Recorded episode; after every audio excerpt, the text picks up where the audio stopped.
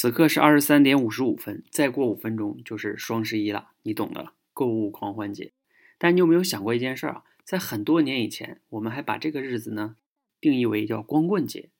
在很多年以前呢，根本就没有这个节日。双十一它就是一个普通的日子，比如说在普通的动物眼里呢，它和十月十一啊、十二月十一啊没有任何本质的区别。但是呢，我们人类会先后把这个日子啊赋予了很多不同的含义，也就有了光棍节啊、购物狂欢节啊等等等等。类似的哈，其实在全世界各个个地方都会有各种各样的节日，比如圣诞节啊、春节啊、情人节啊、什么劳动节啊、父亲节啊等等等等。你发现了没有？我们人类啊和普通的动物有一个本质的区别，就是呢我们会把事物赋予特殊的含义，进而呢能创造出虚拟的共同体。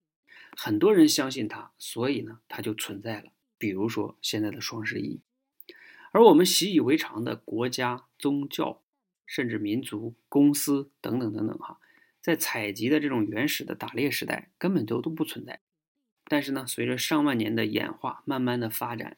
我们靠着这种独特的这种能力啊，创造了一个庞大而复杂的虚拟共同体，创造了很多，也就有了今天我们生活的这个复杂的世界。你仔细可以想象一下，是不是都是一个虚拟的共同体？那今天的节目呢，就是想让你去思考哈，双十一它是怎么来的，而我们整个这个世界它也是这么样慢慢慢慢演化过来的，而这里边背后的核心能力呢，就是这个虚拟共同体的能力。